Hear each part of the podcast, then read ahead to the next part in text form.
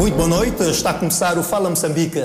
O Presidente da República, Filipe News, procedeu este sábado na província de Nampula ao lançamento do programa Desenvolvimento Rural Promove Transporte. Pois é, Edson, e este programa tem como prioridade impulsionar o crescimento económico, a produtividade e a geração de emprego, cuja implementação vai abranger as províncias da Zambésia e também Nampula poeira por um lado e buracos por outro, a viagem segue neste carinha de caixa aberta ao distrito de Angoche, na província de Nampula.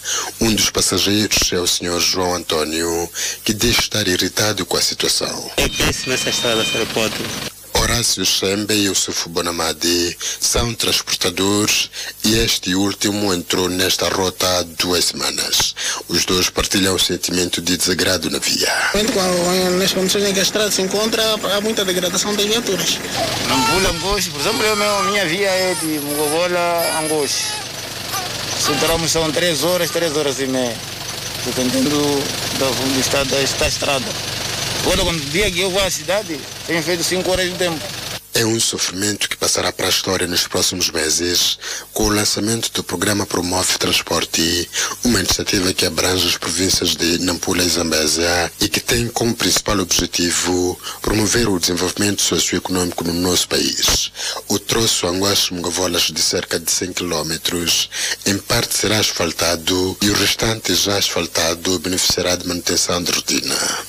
Com a conclusão do projeto da Metila Angoche, passará para a história o sofrimento que durou a idade da nossa independência. O projeto irá criar cerca de 1.500 empregos diretos entre especializados e semi-especializados e não especializados durante o pico da sua implementação. Importa referir que cerca de 30% do total dos empregos serão preenchidos por trabalhadores não especializados, abrindo assim uma oportunidade para a população local. O projeto condiciona igualmente 25% destes postos de trabalho para mulheres, como forma de promover e garantir a equidade de género no emprego, oferecendo ao mesmo tempo qualificações para futuras empreitadas. Aqui na província de Nampula, o projeto Promove Transporte vai abranger os distritos de Angoche, Meconta, Moma, Mussuril, Mujinqual, incluindo o distrito de Mugavolas. O projeto é financiado pela União Europeia num orçamento de 124 milhões de euros. Nenhum moçambicano possa ser relegado eh, para, para trás. E, e, esta situação no norte, com esta abordagem também eh, integral, eh, no ámbito humanitario, no ámbito da segurança e no ámbito de uma estratégia de desenvolvimento a longo prazo para a qual podem contar com todo o apoio e solidariedade da União Europeia. A ser executado pelo Ministério das Obras Públicas, Habitação e Recursos Hídricos de 2022 a 2025, o ministro deste pelouro, João Machatini, fez um apelo aos administradores que dirigem os distritos abrangidos no projeto a nível das províncias de Nampula e Zambésia. Portanto, nós acolhemos e vamos redimensionar o, a plataforma de diálogo com os administradores para que esses sejam, de facto, os nossos olheiros e os garantes da implementação deste projeto no terreno. No total, serão intervencionadas cerca de 5 mil quilómetros de estradas a nível das províncias de Nampula e Zambésia. Voltaremos a falar deste programa Promove Transporte na presente edição do Fala Moçambique. A vítima do rapto registrado na noite da sexta-feira na Machala Sede, no município da Matola, é um jovem considerado humilde e trabalhador de uma fábrica de refrigerantes. Local do rapto é parte frontal da casa onde a vítima vivia, uma casa alugada. A nossa reportagem soube do proprietário da casa que nos abriu a porta à chegada. Das conversas não gravadas, ficamos a saber que a vítima é um jovem humilde que trabalha numa fábrica de refrigerantes onde não tem cargo de chefia. O facto leva a equacionar que não é capaz de pagar qualquer valor de resgate a ser eventualmente exigido pelos raptores. O local tem uma presença policial que, ao que se percebe, controla movimentos do local enquanto busca-se pistas que soubemos que ainda não existem. Rapto que acontece longe da área residencial, num local onde o cenário é caracterizado apenas por armazéns e estaleiros, tendo sido no final da tarde esses estabelecimentos já tinham fechado. Daí não haver testemunhas oculares, senão aqueles que até este momento não podem dispensar qualquer informação por instrução da polícia. Conta-se no local que a vítima acabava de voltar do trabalho e estava a sair para o mercado quando foi surpreendido pelos raptores que o levaram à força para a viatura. Terá oferecido resistência, mas os esforços foram em vão. Agora vamos olhar para o desenvolvimento do caso das dívidas ocultas e ainda serão ouvidas duas pessoas, não só Ângela, é verdade? Pois é, Edson, estas duas pessoas vão ser ouvidas ah, na segunda-feira, no décimo dia de julgamento das dívidas ocultas.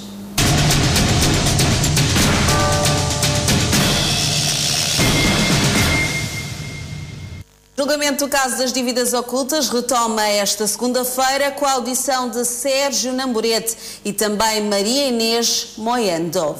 O julgamento das dívidas ocultas segue.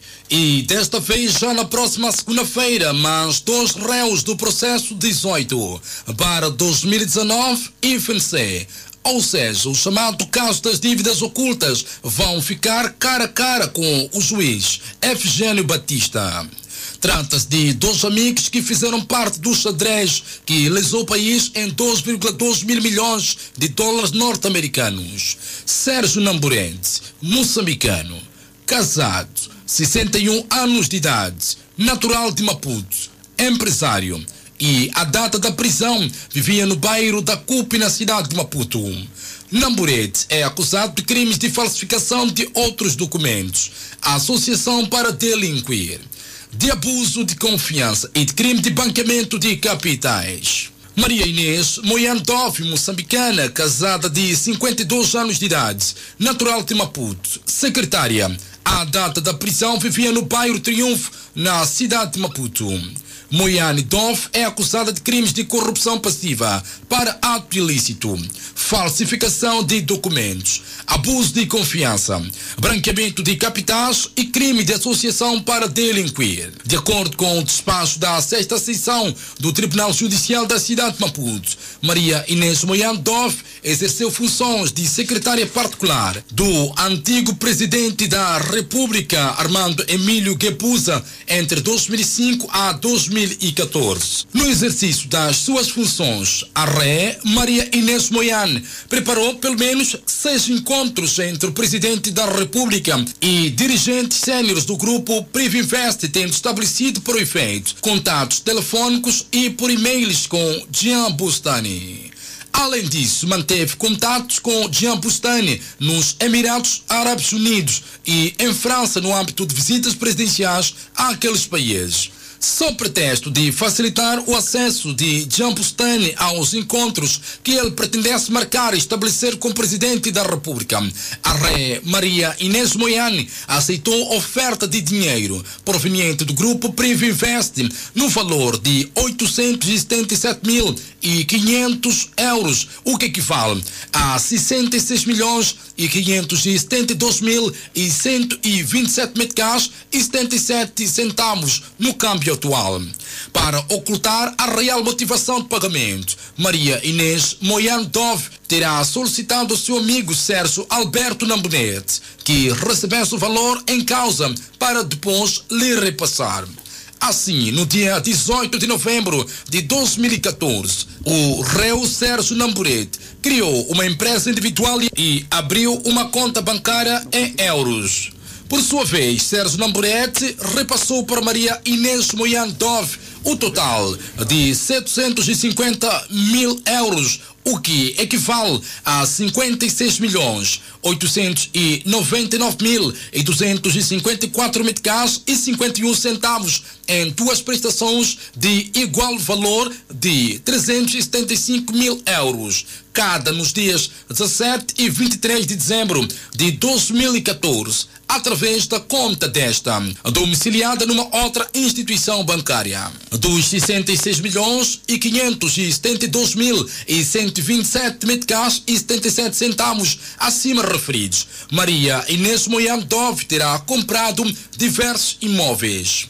De acordo com o despacho da sexta sessão do Tribunal Judicial da cidade de Maputo, do valor proveniente do grupo Preinvest, o réu Sérgio Namburente terá comprado benfeitorias de um terreno localizado em Maputo ao preço de 2 milhões e 400 mil meticais. Consta ainda no documento que a ré Maria Inês Moyan Dove causou ao Estado moçambicano prejuízos na ordem de 750 mil euros, o que equivale a 56 milhões e 899 mil e 254 meticais e 51 centavos. O câmbio atual que os integrou na sua esfera patrimonial. O réu Sérgio Alberto Namburete lesou o Estado em 87.500 euros, o que equivale a 6 milhões e 638 mil e 246 meticais e 36 centavos que os integrou na sua esfera patrimonial. E depois de Cipriano Mutota, Teófilo Nhangomel, Ndambi Gabuza e Bruno Langa, segunda-feira espera-se um dia cheio de emoções, Edson. É verdade, Ângela. Efetivamente, mais dois arguídos vão responder às perguntas do juiz e do Ministério Público no julgamento que decorre na cadeia de máxima segurança BO.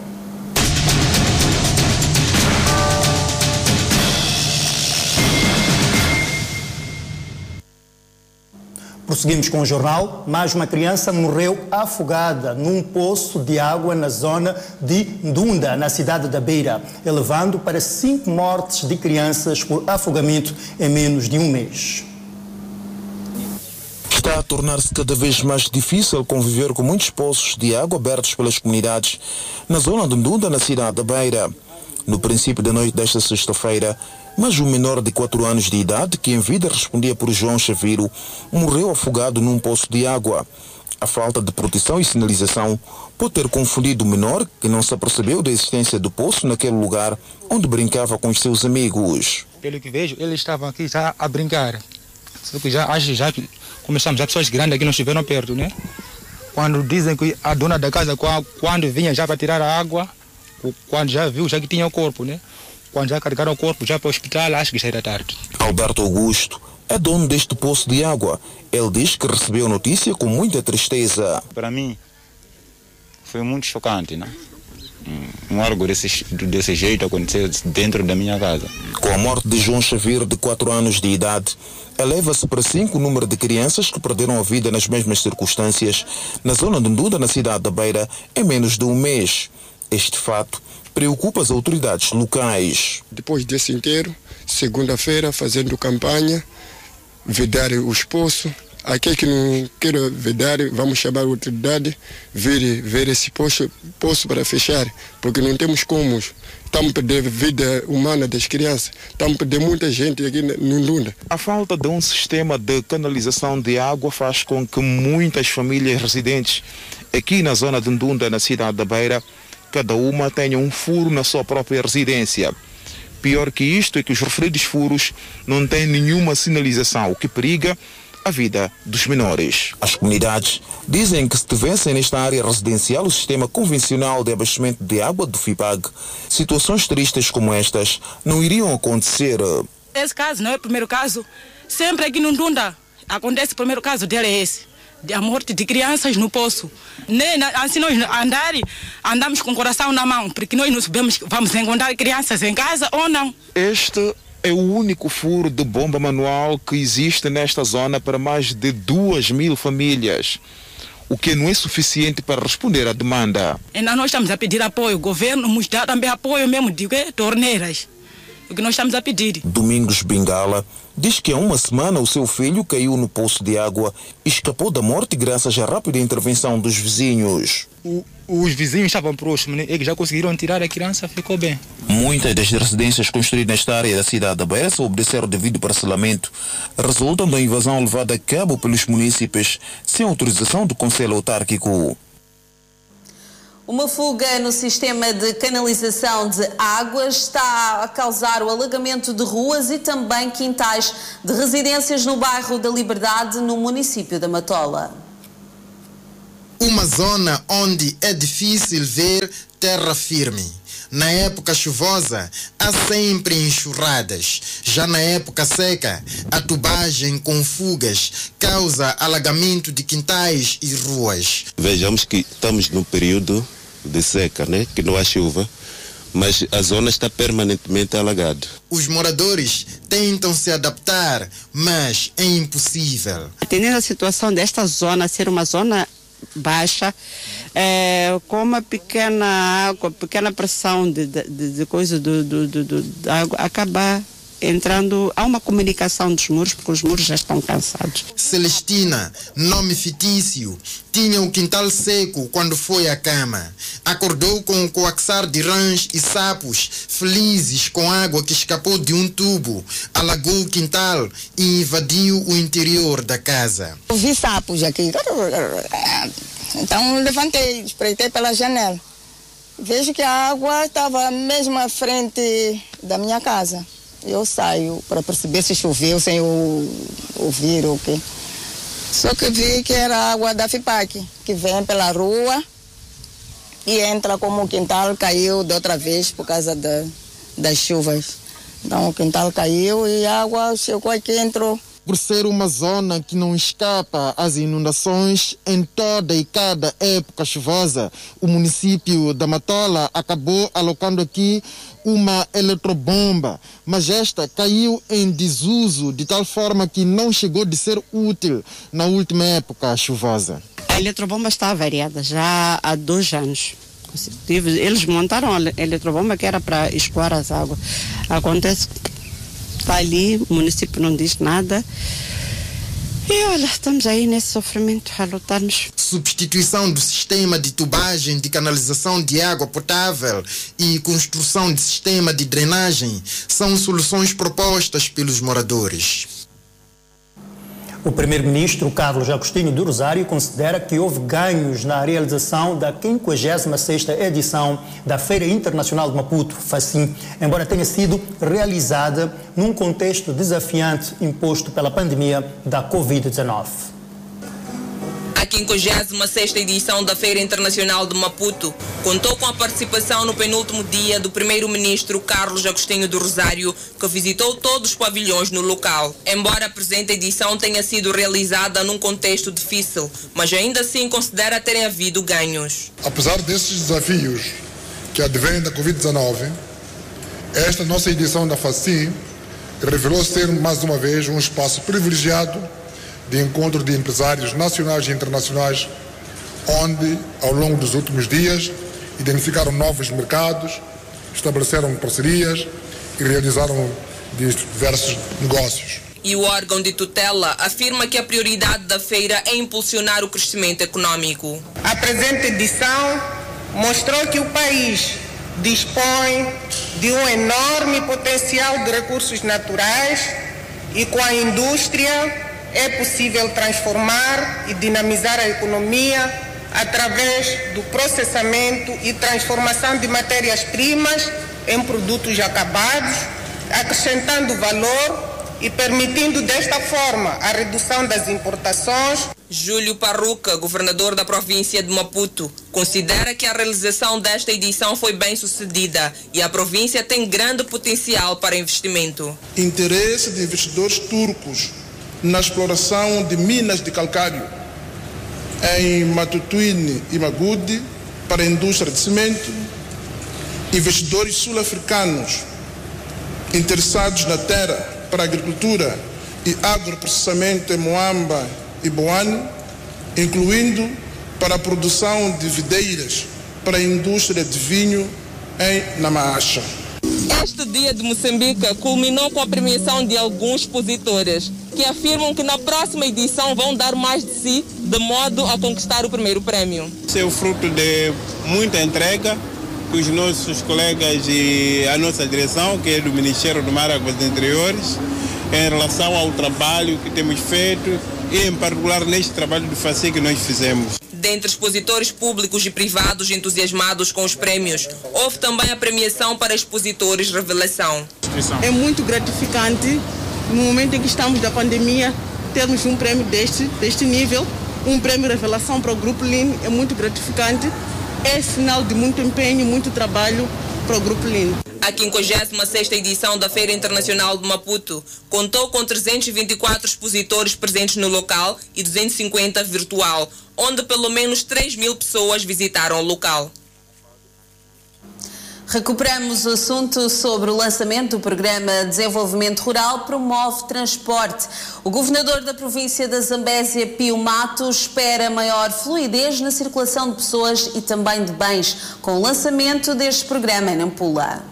O governador da província da Zambésia, Pio Matos, esteve acompanhado pela secretária de Estado naquela província. No fim do lançamento do projeto Promove Transporte, o dirigente falou da situação das vias de acesso na Zambésia. Grande parte da nossa rede viária está, a precisar de, de, manutenção, mas existem trabalhos executados, como por exemplo, poderei anunciar um grande programa que está a correr neste momento, que é a estrada Magigi, Mulumbo, Mulumbo, Milange. É, é, existem lá duas empresas, uma a, a, a vir de Milange e outra a sair de Gurue, Magigi, para se juntar a, a Mulumbo e acreditamos que esta via, esta espinha dorsal de desenvolvimento reabilitada vai promover o desenvolvimento. Já também já está previsto aqui a, a, a estrada, a estrada Gurue-Lioma. E aí também estão inseridos alguns projetos nossos, como o projeto de, de produção de ovos e, e, e de frangos.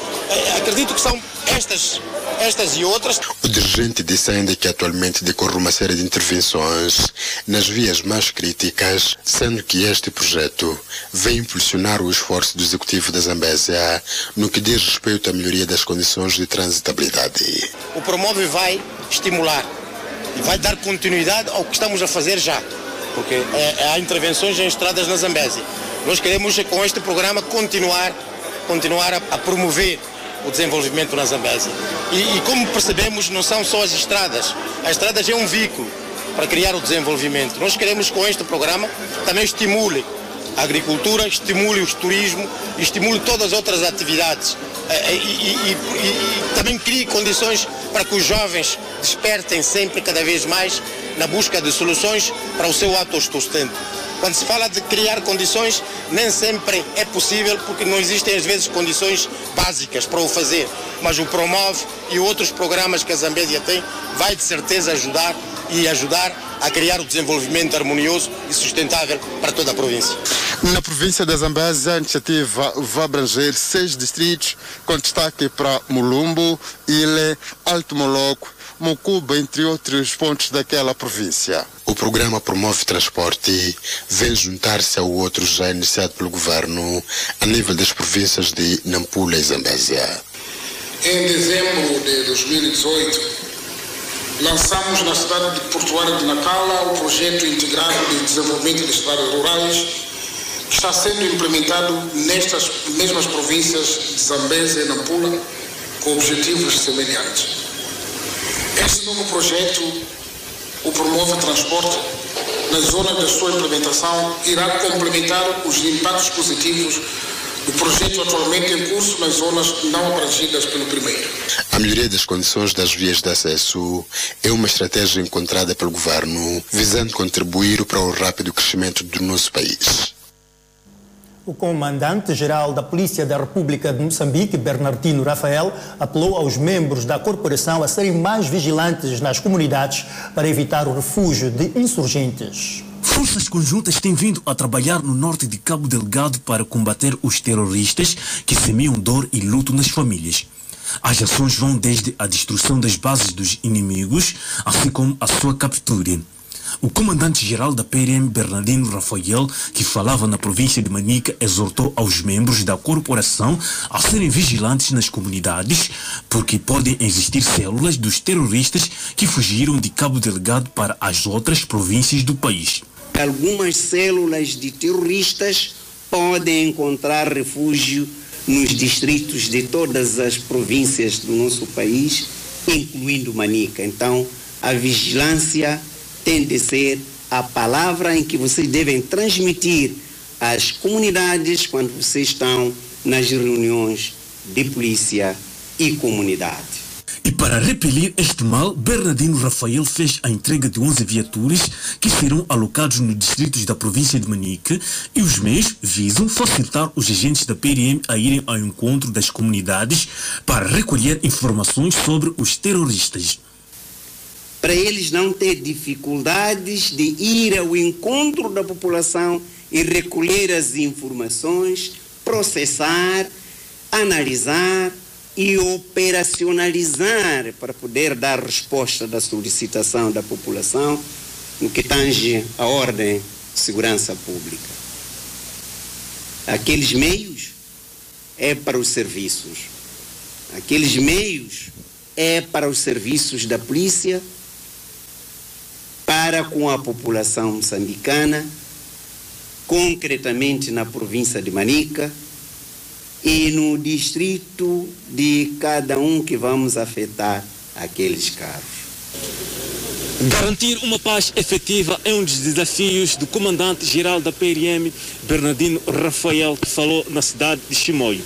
E neste caso exortou a todos os membros da corporação a trabalharem para garantir a paz no país.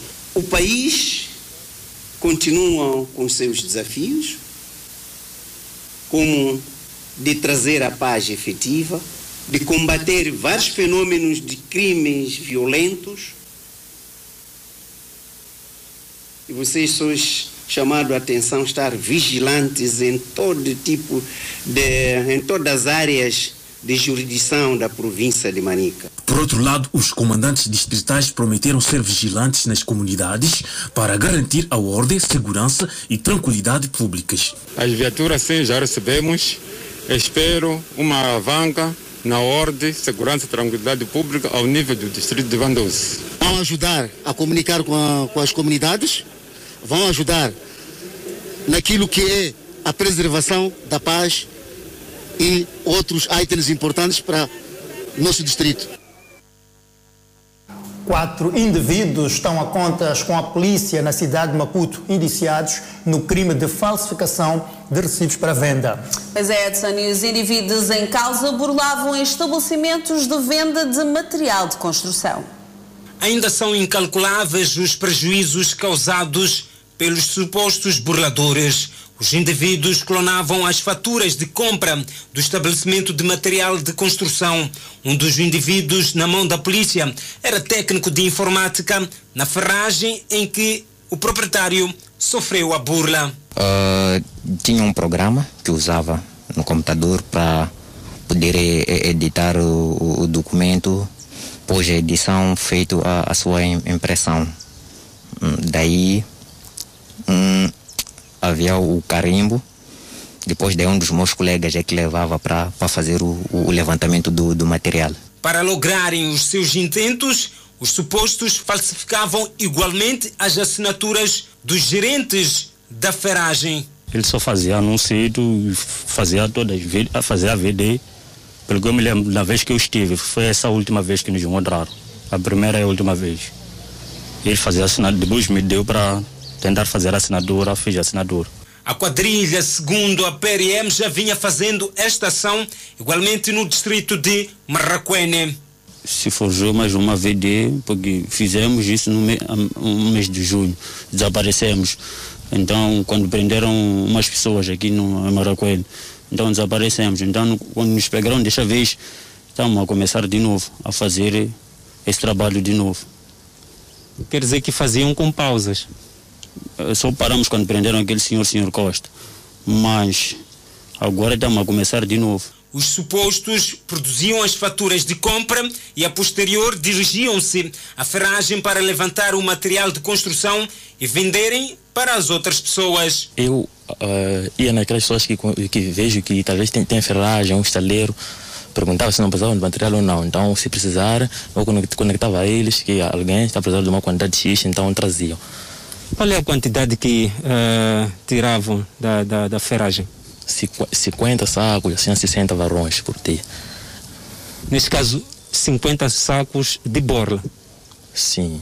Este é o material que era usado por estes indivíduos que estão neste momento a contas com a Polícia da República de Moçambique. Material este que usavam para forjar algumas assinaturas e os recibos de faturação da ferragem, onde levantavam algum material de construção para posterior venderem a outros cidadãos. Indivíduos já estão a contas com a polícia. A polícia diz ainda que está no encalço de um indivíduo que está a monte neste momento.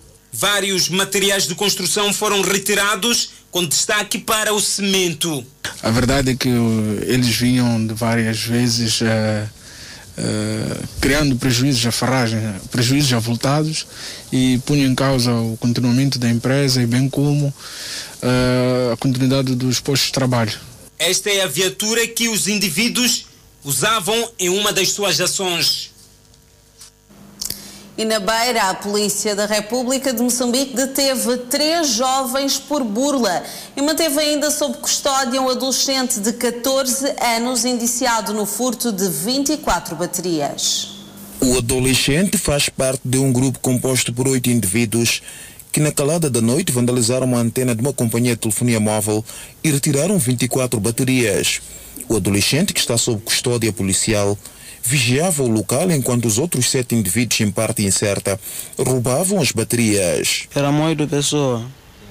Quando nós chegamos, falaram para mim de você fica de guarda, só controla o movimento de pessoas. Nós estamos a entrar onde? Aí dentro da mãe acordada tem um alicate. Um dos responsáveis da empresa de telefonia móvel explica a utilidade das referidas baterias. Se nós removemos essas baterias e porventura o site perder, eh, haver um corte de energia, eh, ficamos sem cobertura naquela zona, o que pode afetar a disponibilidade de rede para os clientes. Para além do adolescente, a polícia deteve estes três jovens que vendiam telefones falsos. À primeira vista, para quem olhasse para estes objetos, fazia-lhe perceber tratar-se de um telefone, enquanto que, na verdade, é apenas a sua parte exterior. Indiciados na prática do crime de burla, os quatro indivíduos detidos aqui na quinta esquadra na cidade da Beira admitem a prática do crime de que são acusados. Quantas pessoas já burlou? Para ser sincero, eu só estou há dois meses a vender isso aqui. E quantas pessoas já caíram nessa tentação? A maioria que já caíram. A maioria, não é? Sim, sim. E conseguiu muito dinheiro com isto? Não muito. A polícia diz estar em curso ações visando a neutralização dos indivíduos que vandalizaram as antenas de telefonia móvel e recuperação das baterias que ficaram na posse dos mesmos.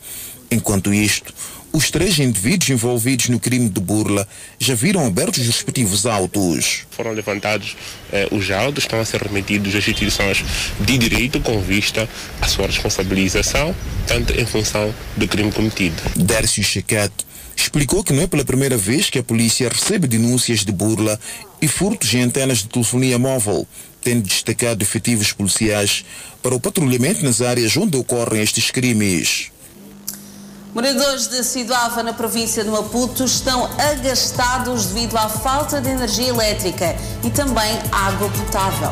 Em Nampula, transportadores pedem o melhoramento das vias. Vamos observar um brevíssimo intervalo, voltamos já a seguir. Até já.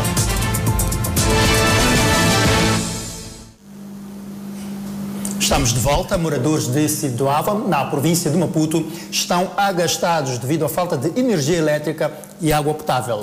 E também os residentes queixam-se de falta de infraestruturas sociais.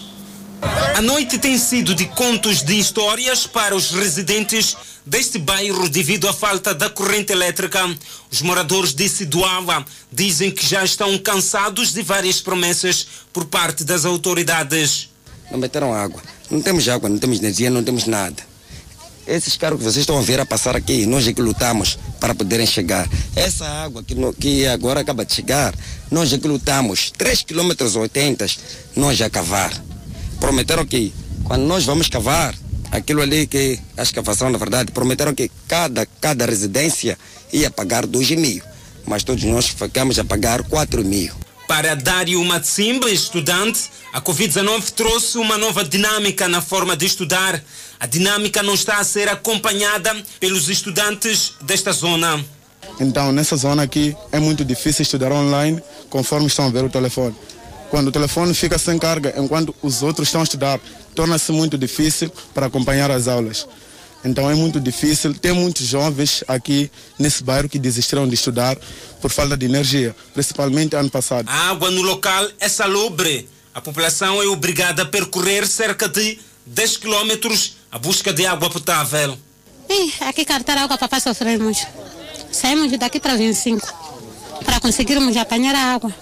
E pagamos 10 meticais cada bidão para beber. A este cenário associa-se a falta de uma unidade sanitária. Quando chegar o tempo uma pessoa para dar parto, tem que gatinhar a antena, matou largar a antena, uma chave, para conseguir darmos parto. Estamos a sofrer. Uma pessoa doente está grávida, não temos carro para nos levar para o hospital. Estamos a sofrer. O homem, crianças, todas mulheres, estamos sofrendo mesmo mal coisa, não temos igual. Aquele que tem carro, não temos carro. É morrer na estrada, não temos como. Os residentes de Siduava aguardam já há mais de quatro anos a ligação da corrente elétrica, bem como da chegada da água potável neste ponto. Facto curioso é que dos encontros que tiveram com as autoridades do distrito da Matola, bem como do distrito de Boane, ficaram sem saber a que distrito eles pertencem. O chefe adjunto do quarteirão 11B, Sr. Manuel, explica que já comunicou às autoridades. Já faz muito tempo que falamos com as autoridades. Sempre temos reunido com eles. Pediram-nos para falar com a população que a energia chegaria brevemente. A eletricidade de Moçambique, área operacional da província de Maputo, está a alocar postes para a iluminação do bairro. Transportadores interdistritais em Memba, na província de Nampula, no norte do país, pedem mais seriedade na implementação do programa de reabilitação de estradas rurais para facilitar o escoamento de produtos agrícolas e trocas comerciais, incluindo a mobilidade rodoviária. As estradas rurais são bastante estratégicas para o desenvolvimento do país, por permitir o rápido movimento de pessoas e bens provenientes das zonas de produção. Nampula e Zambésia são beneficiários do Programa de Melhoramento de Estradas Rurais, levado a cabo pelo Ministério das Obras Públicas, Habitação e Recursos Hídricos. O Programa de Estradas Rurais abrange as províncias de Nampula e Zambésia. E a ideia é transformar as zonas rurais em verdadeiros polos de desenvolvimento. Neua José, transportador a partir do posto administrativo de Mazua, fala das atuais condições das vias de acesso. Se for se ajudar, podemos ficar para nós andar de membro para aqui, podemos fazer umas três horas de tempo, para nós é normal. Sim, é cansativo a estrada. Este outro transportador de pessoas e bens, também num dos trechos abrangidos no projeto, fala do estado das vias. É, nós precisamos essa mesma estrada, se alcatroasse, ou, ou seja melhor, né?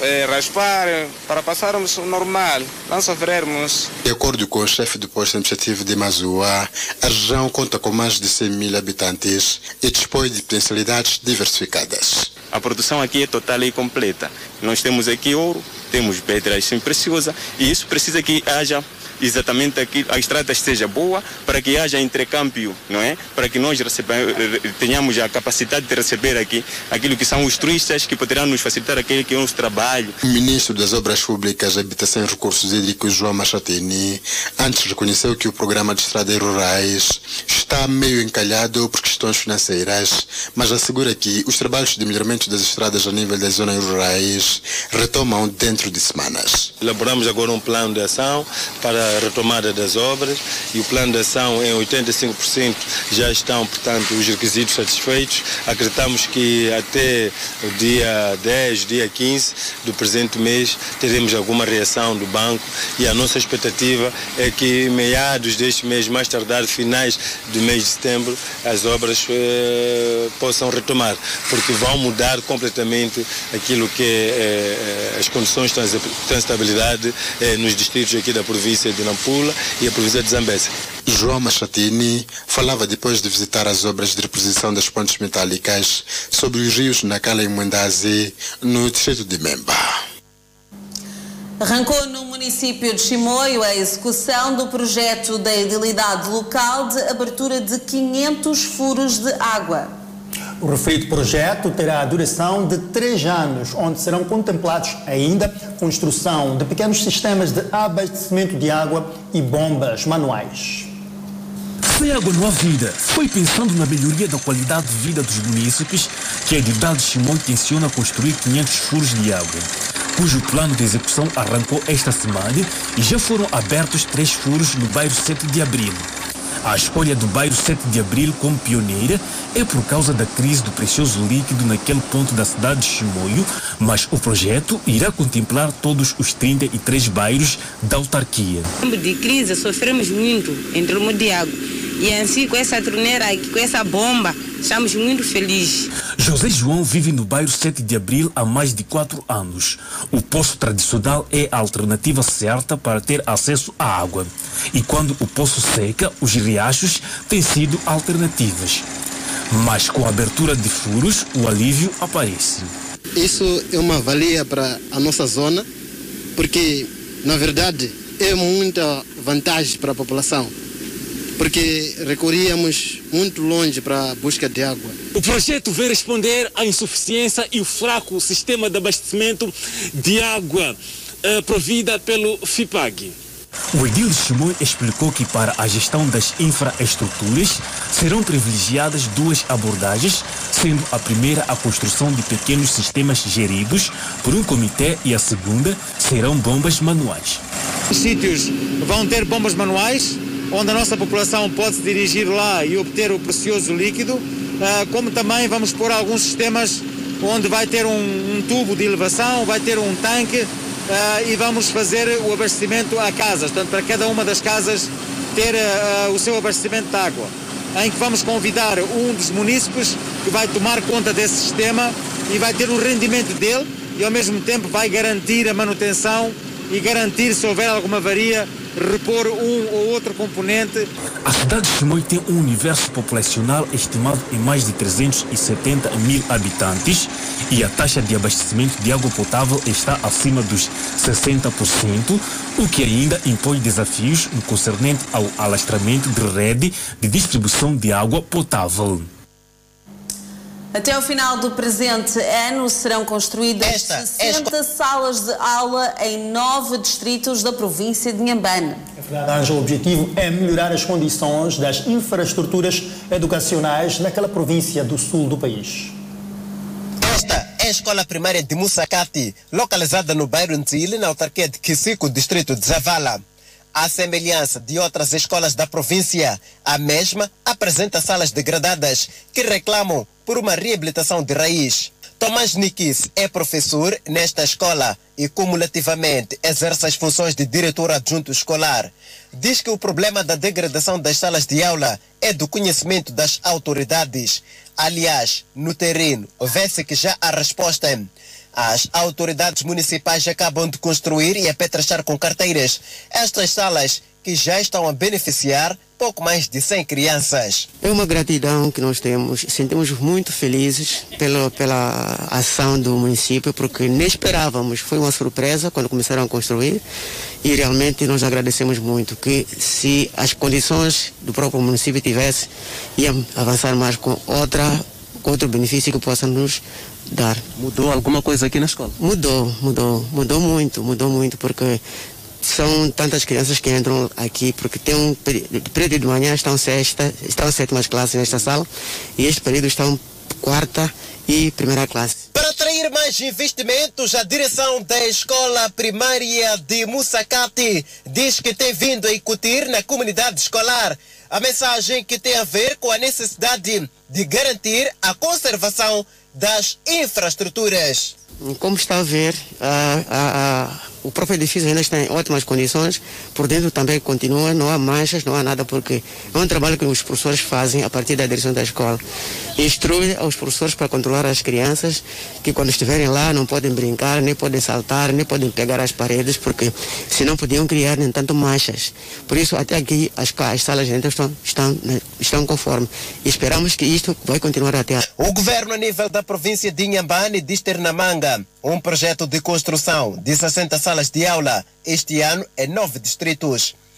A um ritmo acelerado decorre igualmente a construção desse bloco de salas de aula na Escola Primária 25 de Setembro de Quesico, o que irá permitir o melhoramento das condições destas crianças que hoje assistem às aulas nestas salas degradadas e sentadas no chão.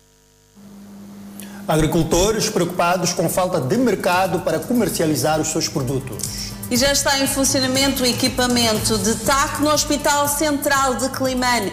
Estas são algumas reportagens que poderá acompanhar logo a seguir a um curto intervalo. Até já.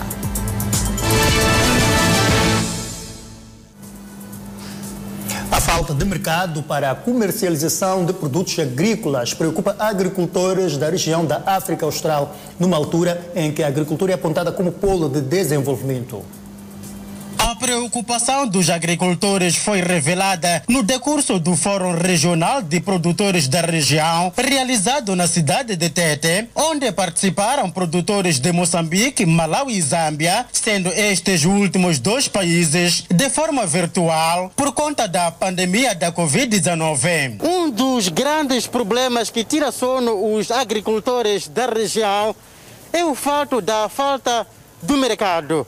No entanto, os poucos compradores que se mostram disponíveis para comprar os seus produtos, estes são os que estipulam os preços, fato que, segundo os agricultores, causam enormes prejuízos. Às vezes você gasta os 10, 10 mil meticais e no fim da campanha, depois da sua venda, às vezes chega a 7 ou 8 e não 10 mil meticais. Significa que talvez o mercado que o, o camponês desejava não é desejável, porque muitas das vezes quem marca hoje em dia o preço de um produto é o comprador. Então é, o lucro fica baixo, porque o comprador que decide o preço. Nós decidimos o, o nosso produto, epa, é, nós queremos o preço X.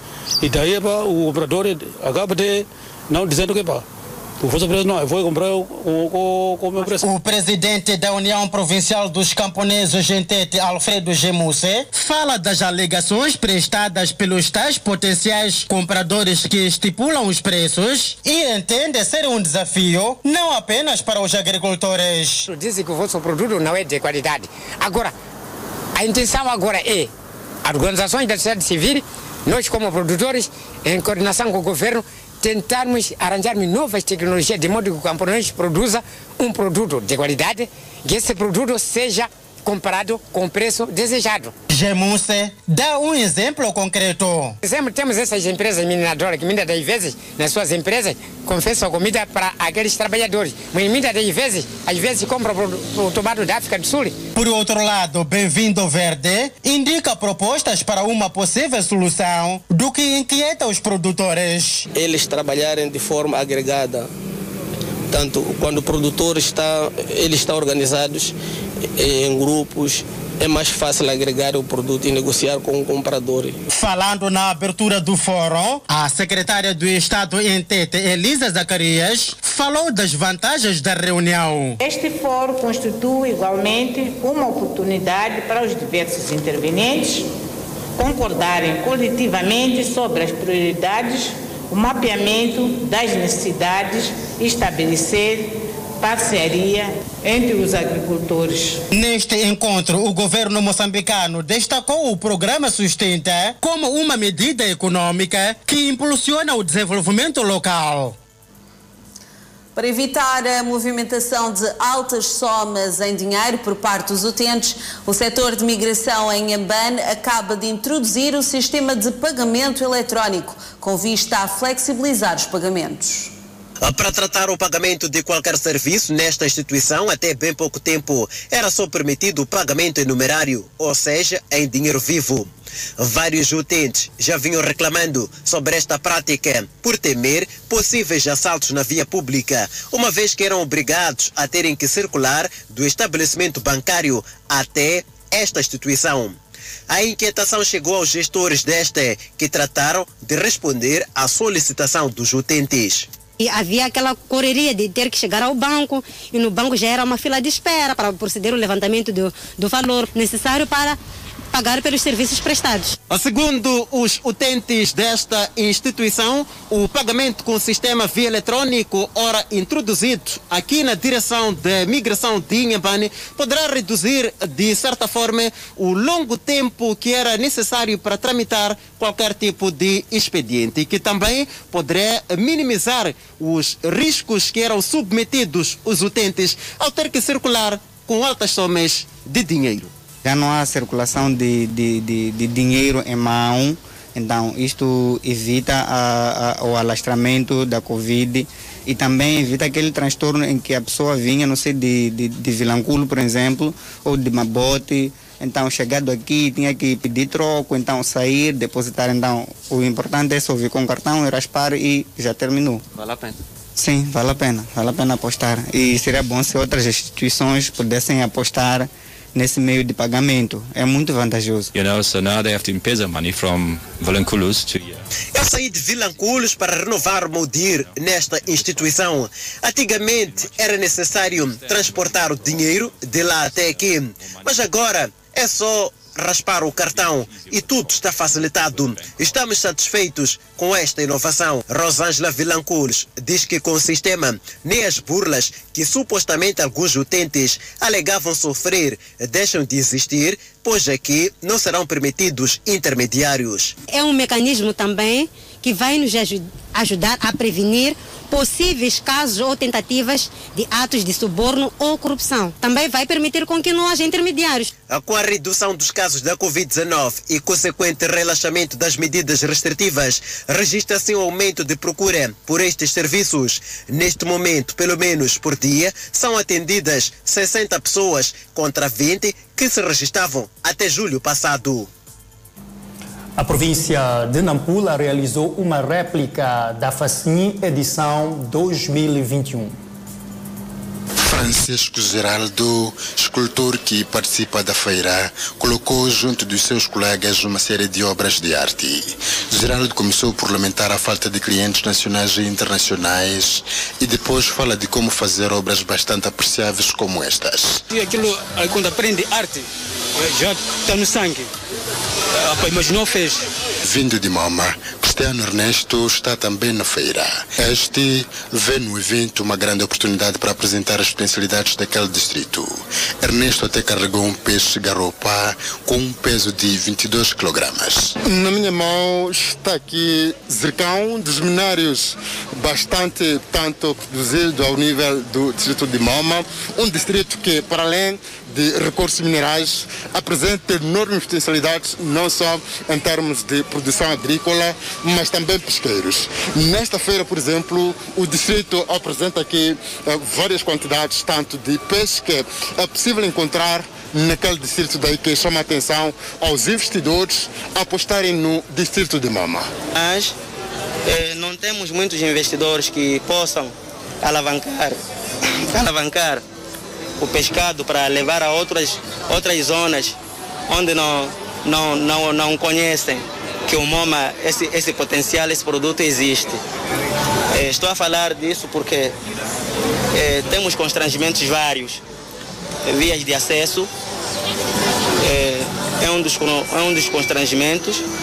Eh, um mercado, temos alguns, mas não é suficiente. Um mercado, um mercado que, que possa ter frigoríficos capazes de conservar o peixe para não chegarem aqui de, de, de, de, estragados. Na mesma feira, este grupo de mulheres levou estes produtos, dentre os quais óleo para cabelo, sabonetes diversificados e outros cosméticos feitos à base de produtos naturais, com destaque para ervas. Muitos sabonetes, agora já tem, tem 36 diferentes tipos de sabonetes, cada sabão sabonete tem uso dele. Por exemplo, tem carvão para tirar burbujas. E também detoxifica o, o pele. Tem para manchas, cenoura e açafrão. Tem óleo de rícino. Tem óleo de nim para acne, para eczema. Foi feita pelo secretário de Estado Matthew Gondola, que na ocasião apreciou e conversou com vários produtores que levaram ao local enormes potencialidades de que a província de Nampula dispõe. e com a réplica da facinha em Nampula, vamos observar um brevíssimo intervalo. Voltamos já com mais informação. Fique desse lado. Moçambique para olhar para o proprietário da discoteca que funcionava sem observação das medidas de prevenção da Covid-19 em Maputo, que foi capturado. O indivíduo fugiu da polícia no dia do desmantelamento da discoteca. Este vídeo amador mostra uma noite de pura diversão na discoteca Tibra, no bairro de Chamanculo, na cidade de Maputo. Até aqui tudo bem. Não estivesse a discoteca a funcionar em pleno período de pandemia e de observância das medidas de prevenção da Covid-19. A polícia dispersou mais de 150 pessoas do local e o proprietário da discoteca fugiu. Entretanto, o mesmo já foi capturado. E o cidadão em causa eh, conseguiu, eh, neste mesmo dia, eh, colocar-se em fuga. nós, em atividades subsequentes, trouxemos-lo agora sob custódia. Tibra, como é conhecido o proprietário da discoteca, assume as acusações que pesam sobre si, incluindo danos causados no dia do desmantelamento. Tudo que foi dito, assumo, conheço são coisas que aconteceram no meu estabelecimento. Sim. Por que fugiu da polícia? Não fugi, a polícia veio. É, é pela primeira vez eu ver uma situação daquela. Não fugi, eu só saí do local, fui viver um pouco uma good e que eu voltei. O proprietário da discoteca terá, por outro lado, que pagar uma multa que já foi emitida pelo Ministério do Interior no valor de 250 mil meticais.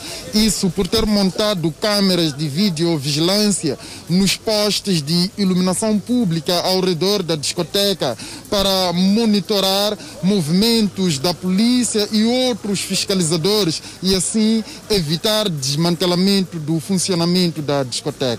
Vocês podem ver também aqui câmaras de videovigilância, é, que são câmaras para segurança privada, no entanto eram usadas é, para segurança pública, é, na perspectiva de fazer a monitoria da movimentação das autoridades policiais para aquele local e desta forma conseguir, portanto, dissimular ou, no entanto, desligar toda a aparelhagem sonora, ocultar, portanto, a presença dos indivíduos naquele estabelecimento.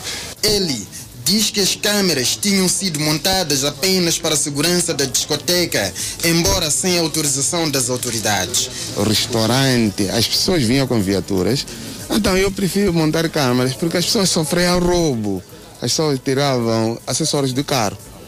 Então, as câmeras me ajudavam para recuperar os bens dessas pessoas. Tibra é acusado também de forjar um mandado de soltura, crime que transfere para o seu advogado. Vamos olhar agora para a Covid-19 em Moçambique. Nas últimas 24 horas houve o registro de mais 991 recuperados, elevando o seu cumulativo para mais de 130 mil. Por outro lado, o país tem cumulativamente 6.830 internados e 110 recebem tratamento nos centros de isolamento. O país tem 147.785 casos positivos registados dos quais 147.416 de transmissão local e 369 importados. Moçambique testou nas últimas 24 horas 3.051 amostras, das quais 354 revelaram-se positivas. Destas, 345 de nacionalidade moçambicana, 9 estrangeiros e tudo isto resulta de transmissão local. O país registrou mais 5 óbitos, elevando para 1.877 as vítimas mortais. E neste momento, o país tem 9.275 casos ativos desde, devido à Covid-19.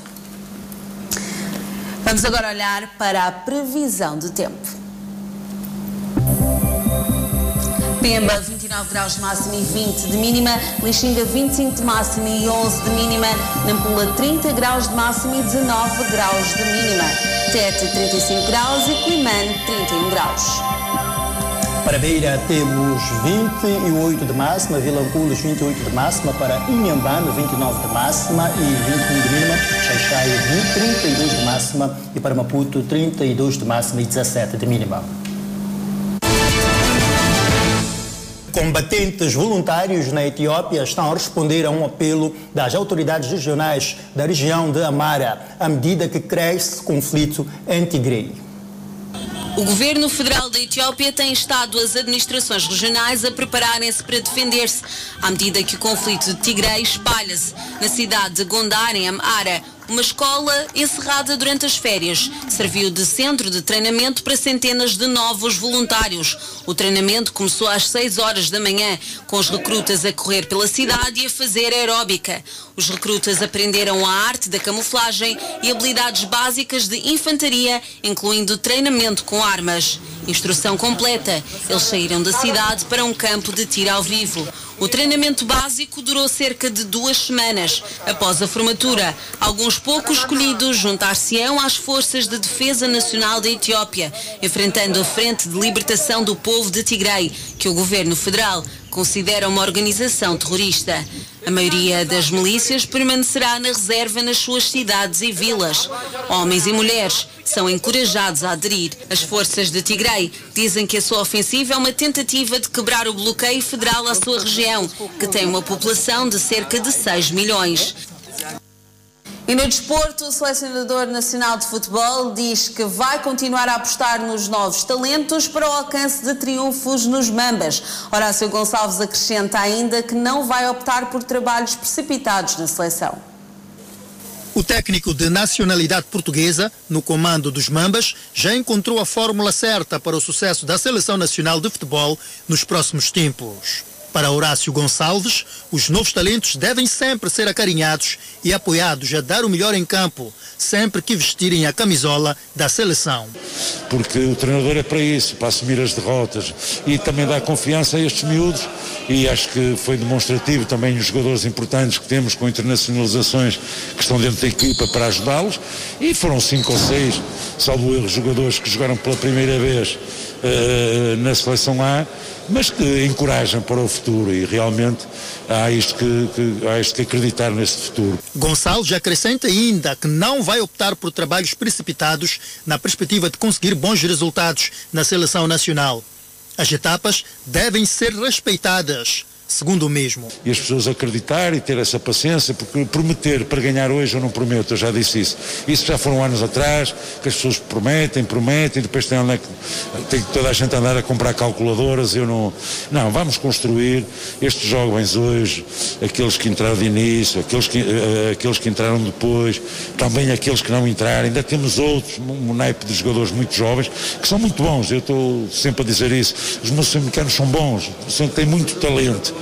O presidente da Federação Moçambicana de Futebol fez à cidade apela ao apoio de todos no trabalho que está a ser desenvolvido por Horácio Gonçalves para o alcance de êxitos dos Mambas nas campanhas de qualificação para o Mundial e Cana. O senador nos prometeu que iria fazer alguma revolução, não, não queria manter isto como há 10 anos, como, conforme está, e agora nós todos como moçambicanos devemos apoiá-lo e encorajá-lo, não é? A ele e todos ele, aos outros, não é? Para que nós possamos ter uma boa seleção para o futuro. Também vamos ter daqui a pouco uh, o sorteio do CAN. O selecionador nacional apostou numa seleção rejuvenescida no jogo diante da Costa do Marfim, que realizou sexta-feira no Estádio Nacional do Zimpeto, desafio inaugural dos Mambas, que terminou com um empate a zero na campanha de qualificação para o Mundial Qatar 2021. Com a aposta de novos talentos por parte do selecionador nacional Horácio Gonçalves, colocamos um ponto final à presente edição do Fala Moçambique. Já sabe que tem que continuar a acompanhar a programação da televisão Miramar. Boa noite e tenha um ótimo fim de semana.